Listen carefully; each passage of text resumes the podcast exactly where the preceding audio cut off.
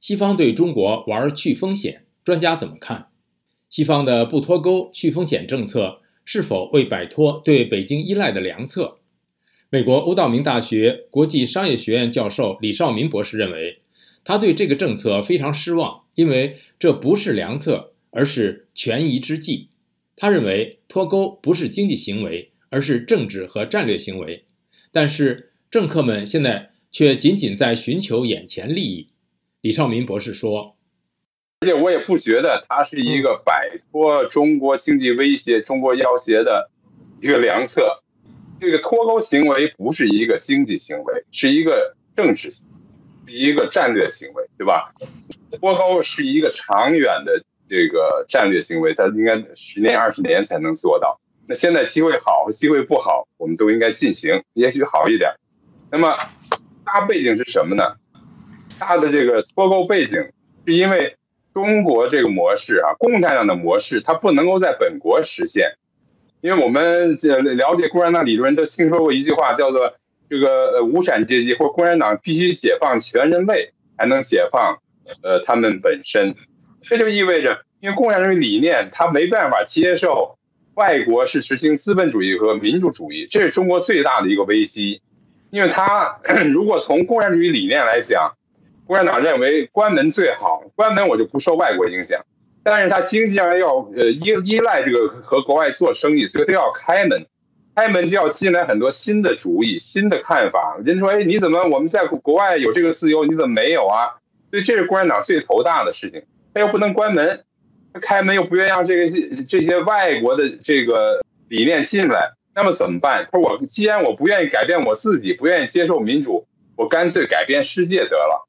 所以他就是用金钱来收买世界。你看 G7 的同时，中国有一个中亚会议，中亚会议基本就是用钱来让这这五个中亚国家跟着中国走，是吧？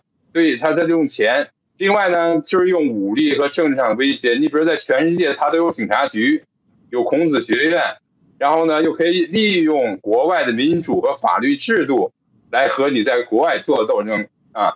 不，这个。我们最近在美国又看到了，美国起诉了几个为中国当充当间谍、为中国这个，呃，充当这个代理人的事件。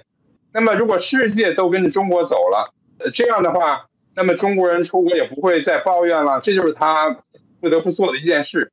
那么，外国也恰恰是这个明白了这件事儿以后，才决定脱钩，因为脱钩经济上是会受损失的，它不是一个经济上的计算呀。他宁愿在经济上受损失，也也也想脱钩，这就是主张脱钩人的一个背景。那么我们再看这个美呃中国这个集权体制的经济和市和西方的这个民主和自由市场的经济，究竟谁更依依赖谁？这个问题也是脱钩的一个大的理论问题。但我们其实这里面只有这么几种组合：民主国家之间自己做生意是互利的，我们不用多讲了。独裁国家之间自己做生意，这基本是不可能的，因为独裁国家基本就是动不动就打起来了，是吧？他们做生意无利可图，这除非是中国帮助这些小兄弟给点钱还可以。第三个模式呢，就是说这个中呃一个极权国家和民主国家做生意，这个对极权国家最好的，他第一可以拿他的高科技，甚至可以用非法的手段拿；第二可以腐败那对方领导人、对方的企业，让他们这个跟着他走。还能够有市场，这就是中国最喜欢的模式。和民主国家做生意，中国就是说你的法律我愿意接受接受，不愿意接受我不接受，这么一个玩法。第四个模式，集权国家自己关起门来，那就是文化大革命，就内斗，很惨。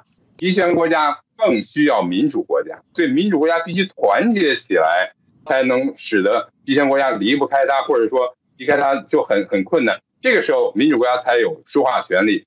脱钩并不是目的，目的是。